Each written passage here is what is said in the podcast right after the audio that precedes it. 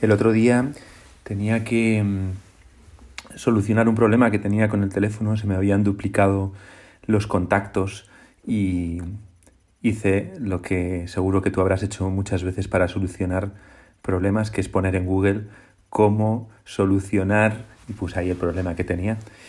Bueno, pues en el Evangelio hay un momento en el que hay una persona que hace la pregunta la pregunta del millón, que es el joven rico que se acerca a Jesús y le dice, Maestro, ¿qué tengo que hacer de bueno para obtener la vida eterna? Y esto es lo que nos interesa a todos. ¿Qué tengo que hacer para ser feliz? Y Jesús le contesta diciendo,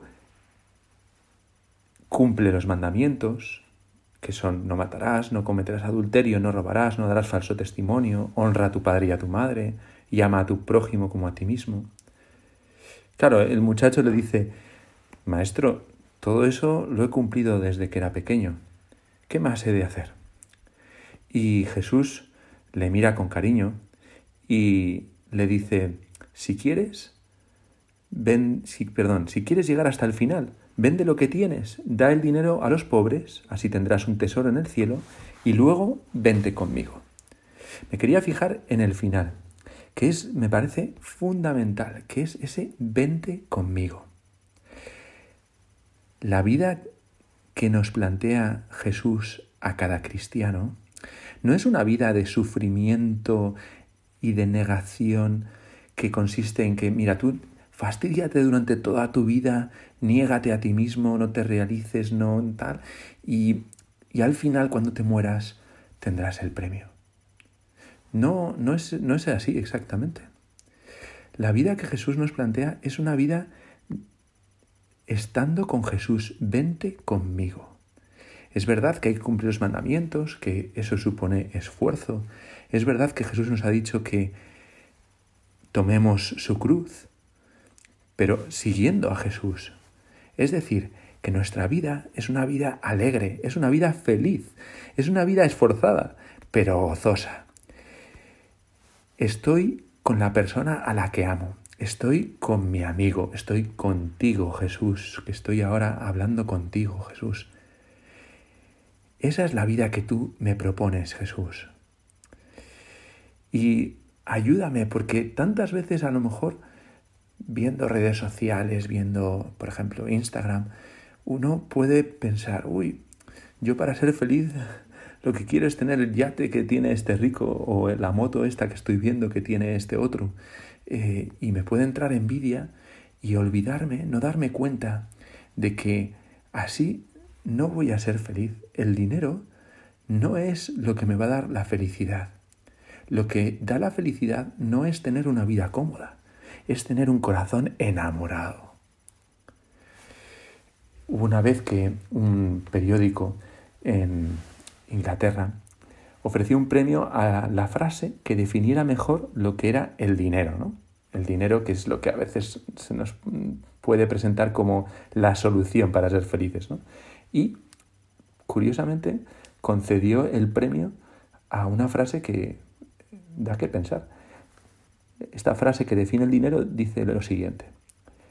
El dinero es un artículo que puede usarse como pasaporte universal para todo menos para el cielo y que vale para obtener cualquier cosa menos la felicidad. Y es así.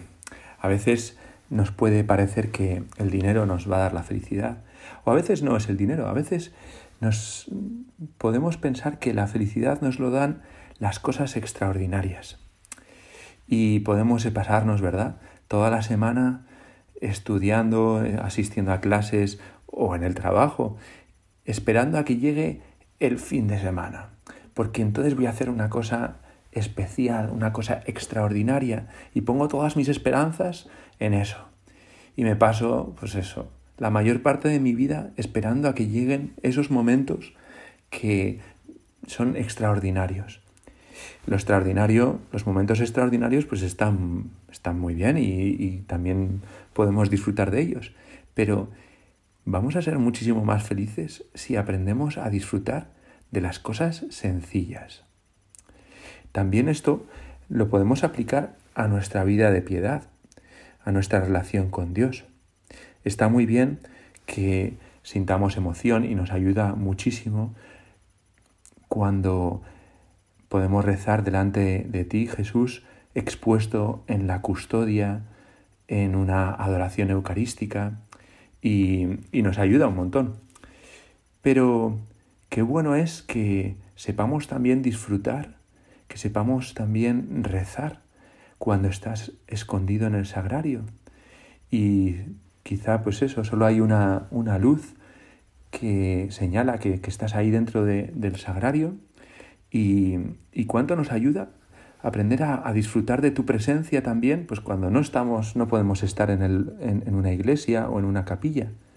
Y, y sabemos encontrarte en una conversación con un amigo o en la comida que pues es parecida a la que tuve el otro día, pero sé encontrar a Jesús también ahí, en lo rutinario, en lo normal.